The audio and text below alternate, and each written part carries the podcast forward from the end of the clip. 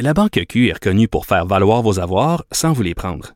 Mais quand vous pensez à votre premier compte bancaire, tu sais, dans le temps à l'école, vous faisiez vos dépôts avec vos scènes dans la petite enveloppe. Hmm, C'était bien beau.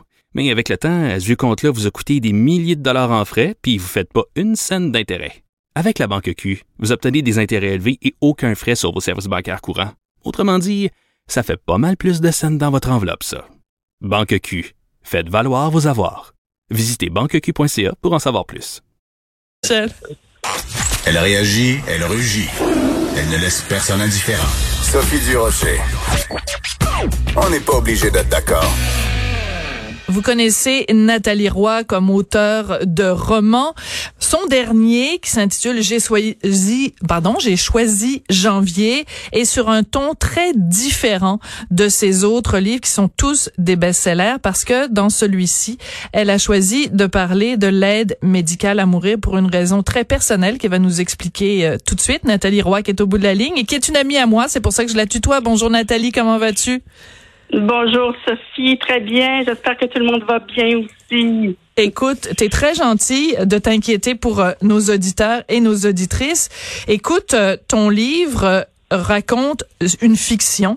Mais toi, il y a euh, quelques mois de ça, ton papa, le journaliste Guy Roy, qu'on a bien connu ici euh, au Québec, euh, a demandé et a obtenu l'aide médicale à mourir. Pourquoi tu n'as pas choisi, plutôt que d'écrire un roman, de raconter simplement l'histoire de ton papa et la façon dont il est parti? Oui, hein, c'est une très bonne question, Sophie. En fait, j'aurais pu faire un récit et y aller vraiment avec les faits, puisque dans la vie, je suis aussi journaliste. Donc, euh, c'était euh, peut-être naturel. Mais ce que j'avais envie de faire, c'est de, de, décrire le personnage qui était mon père, et mais de l'enrober d'une fiction. Donc, d'avoir un peu plus de liberté. Et euh, c'est pour ça que j'ai créé un roman, en fait, comme, euh, comme j'aime bien raconter des histoires. Et le personnage de Paul, qui est le personnage qui demande l'aide médicale à mourir, est vraiment calqué sur mon père, Guy Roy. Par contre, tous les personnages qui l'entourent euh, vraiment inventés. Alors, ça m'a permis aussi de créer un personnage de, de Lily, qui est la fille de Paul, mais de me distancier un peu de ça. Mais en même temps, Lily, c'est un peu toi parce que Lily fait le même métier que son père. Euh, donc, son père est avocat, elle est avocate et euh, elle est euh, comme un peu, euh, euh, elle, elle, elle, elle, a un petit peu parfois le sentiment que, mon Dieu, son, son père est tellement bon, il est tellement fort que c'est difficile pour elle de se faire une place. Est-ce que c'est pas un peu aussi ton, ton, ton cas par rapport à, à ton papa? C'est-à-dire que tu dis, bah, mon père, il est tellement présent dans ce milieu-là, puis tout ça. Moi, il faut que je fasse ma place, faut que je me fasse un prénom. Oui, tu as raison, euh, Sophie. En fait, euh, c'est vrai qu'on a fait le même métier, mais moi, rapidement, je me suis distancée de mon père parce qu'il était tellement, il était tellement, euh, il, me vantait tout le temps, il me complimentait tout le temps. Alors, c'est vraiment comme ça. J'étais la star. Je, pouvais faire n'importe quel reportage, c'était toujours bon. Il avait pas toujours raison, mais bon. Alors, je, je suis rapidement devenue l'élève qui a dépassé le maître dans ses yeux à lui, et moi, j'y ai cru, j'ai embarqué là-dedans. Ça, je, trouvais que c'était moins une trame intéressante au niveau de la fiction. C'est pour ça que j'ai créé le personnage de Lily aussi, qui, elle, est encore ambivalente face à la place qu'elle doit prendre. Par rapport à être la fille de. Alors que pour moi, ça s'est fait euh, dès, les premières années de ma carrière. Ouais. Alors, euh, le livre s'intitule J'ai choisi janvier parce que le personnage principal, Paul, euh, annonce à sa fille que, ben c'est ça, il j'ai choisi janvier. Puis ça donne lieu à une scène très euh, à la à la rigueur drôle parce que la fille elle pense bon j'ai choisi janvier pour déménager parce que ma santé va pas bien donc je vais m'en aller dans un centre où ils vont prendre soin de moi. Mais à un moment donné on comprend assez rapidement que j'ai choisi janvier, c'est pour l'aide médicale à mourir. Comment, comme, comme fille, on reçoit ça quand notre parent ou notre proche nous dit j'ai choisi la date de ma mort? Quel genre de tremblement de terre ça cause chez quelqu'un? Oui, en effet, c'est un bon mot, euh, Sophie, tremblement de terre. Euh, on se demande si la conversation qu'on a présentement, elle est réelle. Euh, ça nous ça paraît, en tout cas moi personnellement, les gens peuvent vivre ça différemment, mais ça, m'est apparu complètement euh, surréaliste. On peut pas dire qu'on va partir le 8 janvier. C'est, c'est, ça fait pas partie du cours normal des choses. Euh, c'est sûr que je voyais ce moment venir, tout comme le personnage, moins comme le personnage de Lily, euh, parce que euh, quand on voit quelqu'un souffrir comme ça, on se dit, mm. hein, on, on, veut, on veut, faut se mettre à sa place pour se dire, est-ce que moi, euh, j'aimerais vivre comme ça. Alors, mais entre soupçonner que ça peut arriver et se le faire dire de façon aussi catégorique, aussi sereine, aussi comme si c'était en effet un déménagement ou l'achat d'une auto. Bon, c'est, très déstabilisant. C'est le mot que j'emploierais au départ. On, se sent sur, euh, au bord d'une falaise, on ne sait pas trop si on va tomber ou si on va rester là. Et ça nous prend, ça m'a pris quand même un peu de temps là, avant de réaliser pleinement ce qu'il venait de m'annoncer. Si tu devais euh, parler euh, à des gens qui sont contre l'aide médicale à mourir. Est-ce que tu penses que ton livre pourrait les aider à changer d'avis? Parce que dans ton livre, ce qui ressort, c'est toute l'humanité de la démarche. Hmm. Je, le souhaite, je le souhaite vraiment, hein, parce que à travers euh, les romans que j'écris depuis une dizaine d'années, j'ai toujours des messages. Et celui-là, c'est vraiment de dire, ben, qui choisit euh, de recourir à l'aide médicale à mourir, c'est la personne, c'est le choix de la personne. Moi, je, je, je, vois beaucoup ça dans les yeux, bien entendu, des proches euh, d'un, et je constate euh, que les gens qui font ce choix-là sont souvent très sereins. Qu'on pense mm. à André Lachapelle, entre autres, qui a choisi cette mort-là digne euh, au mois de novembre. Tous ses proches disaient qu'elle était très sereine. Donc, les gens, souvent, qui en viennent à ce, ce, choix-là, acceptent bien ce qui s'en vient et veulent vivre. Et si nous, comme proches, là, on est là à côté, puis on remet en question leur choix, puis qu'on les challenge, et puis qu'on qu'on n'essaie pas de comprendre, ben on enlève du temps à ces gens-là, du hmm. temps de qualité. Bien dit. Oui. Alors, c'est ça, c'est qu'à un moment donné, on embarque dans le bateau, ou on n'embarque pas.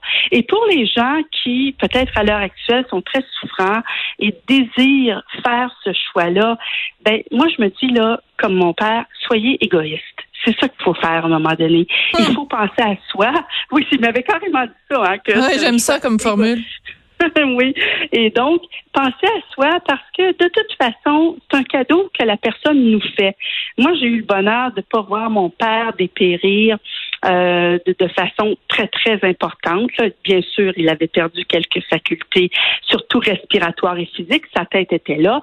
Mais de voir quelqu'un qu'on aime souffrir comme ça, Sophie, tu dois le ressentir aussi. Tu veux pas ça Absolument. pour tes proches. Hein?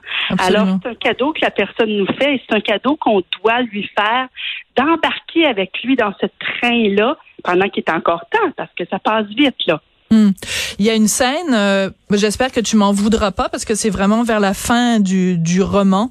Donc, euh, à un moment donné, bon, c'est l'heure de, de, de, partir. Le personnage de Paul, donc, euh, ouvre ses bras à sa fille Lily qui, qui pleure et Paul lui dit, je comprends ta peine.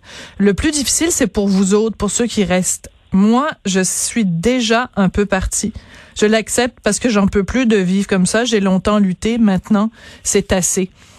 C'est pas facile. À, j'imagine que c'était pas facile à écrire, c'est pas facile à lire. Est-ce que ça ressemble pas mal à ce que ton papa t'a dit, Nathalie?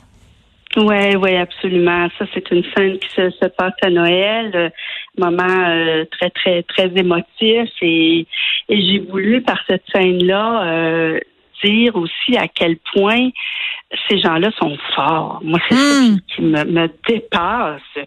La force de, des personnes qui en tout cas ceux que j'ai connus, là, qui ont choisi l'aide médicale à mourir, euh, qui ont fait ce choix-là, et pour en avoir parlé aussi à des spécialistes, pneumologues et tout, euh, il y a une force qui émane de ces gens-là, puis on est tout, on puise là-dedans et on, se dit mon Dieu, mais c'est lui qui m'aide, c'est lui qui m'aide à traverser ça. Oui, c'est fou, c'est démesuré. Ça t'a surpris, tu t'attendais pas à ça? Non, pas pas, pas aussi euh, pas aussi euh, clairement que ça. Parfois, on, sentait, hein, c'était un feeling, et Lily le sent aussi que son père est fort, que son père Paul est là pour eux aussi, mais de se le faire dire comme ça, euh, c'est c'est très euh, troublant, mais c'est très réconfortant en même temps. Ça, ça nous dit bon, ok, ben on y va et, et là on compte les jours. Après ça, hein, c'est ça, c'est ça qu'on fait, on compte les jours. C'est fou. Carrément. C'est fou quand même de se dire euh, de se dire ça. Euh, il y a un côté très euh, dans dans la description des derniers moments de quelqu'un. Puis bon, les les différents médecins que j'ai reçus à l'émission qui nous racontent aussi comment ça se passe.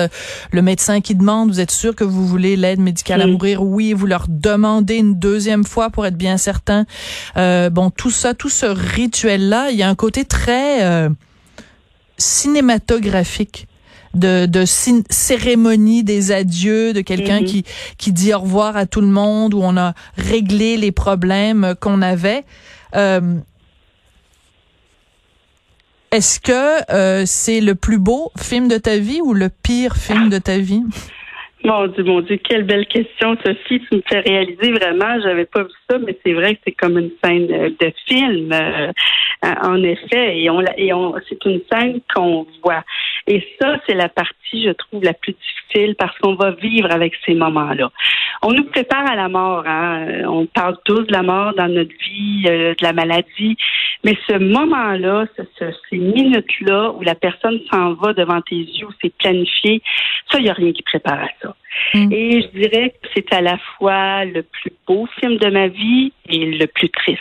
Euh, parce que j'ai eu le privilège et tout comme Lily, le personnage, a le privilège de d'être là, de tenir la main, de, de voir le dernier souffle, mais en même temps, euh, c'est infiniment triste. Tout le monde pleure. Euh, tout, le monde se serre dans les bras. Euh, moi, ce que je trouve à l'époque où on pouvait encore se serrer dans les bras. En effet, en effet. Et là, c'est tout ça qui me trouve. Ça doit être extrêmement difficile euh, pour les gens qui peuvent pas être là pour leurs proches, parce que euh, moi, ça fait un an et quelques mois, puis mon deuil est pas fini. Mm. Et j'ai eu ce privilège-là de, de de tenir mon père dans mes bras, de parler avec lui longtemps, de le voir, pas juste sur FaceTime. Mais là, les gens, ils voient, ils sont pas là quand leurs proches meurent parfois, euh, ou ils sont là très rapidement à la toute dernière minute. C'est un drame épouvantable. Et il va falloir qu'on s'occupe de ces gens-là, là, euh, qu'on s'occupe de leur deuil. Comment ils mm. vont faire leur deuil? Je, j'ai pas de réponse, mais non, c'est une très très bonne question que tu soulèves tout à fait, Nathalie. Euh, donc, euh, on, on, te connaît pour les euh, les Charlotte Lavigne, on connaît évidemment donc ce, ce dernier roman, mais tu es aussi documentariste. Tu viens de faire un documentaire justement sur l'intimidation pour pour Radio Canada, pour RDI. Un documentaire sur l'aide médicale à mourir, il me semble que ce serait parfait pour toi. Ben, c'est une très belle suggestion. On tente de vendre ça présentement à des diffuseurs. On est bon. là pour, pour nous entendre. pas de scoop encore, mais tout est malheureusement un peu au ralenti en télévision. On le sait, hein, mais euh, ça reprend. Les idées sont là. Euh, il suffit qu'on puisse euh, peut-être aller tourner éventuellement. Et oui, j'espère bien qu'on va pouvoir traiter de ça parce qu'il faut continuer à en parler. C'est pas fini. On est une société vieillissante et on va avoir des choix à faire. On va avoir des choix à faire au niveau des maladies cognitives également. C'est un gros casse-tête, mais faut absolument se pencher là-dessus parce qu'il y a de réelles souffrances aussi chez ces gens-là. Oui. Euh, on est chanceux comme société quand même de s'être doté de ça. Puis euh, on a une pensée bien sûr pour Véronique Yvon et, et tous les autres bien sûr qui ont porté ce, ce dossier-là à bout de bras. Puis bon, il y avait quand même un consensus social, mais ça prenait quelqu'un pour aller euh, porter le ballon puis le mettre dans, dans le panier. C'était Véronique Yvon quand même qui, qui l'a fait. Euh, Nathalie, merci beaucoup euh, de ce livre. J'ai choisi, j'ai, voyons, je l'ai difficulté à le prononcer. J'ai choisi janvier aux éditions Libre Expression de Nathalie Roy. Merci beaucoup d'être venu nous parler aujourd'hui. Merci à toi, Sophie, et à tout le monde. Merci. C'est comme ça que se termine. On n'est pas obligé d'être d'accord. Merci à Hugo Veilleux et Maude Boutet et Frédéric Mockle à la recherche. Merci à Joanie Henry à la mise en nom. Je vous laisse en compagnie de Geneviève Peterson et je vous retrouve moi demain dès midi. Et c'est notre dernière semaine. Après ça, ça va être la programmation d'été. Une sacrée belle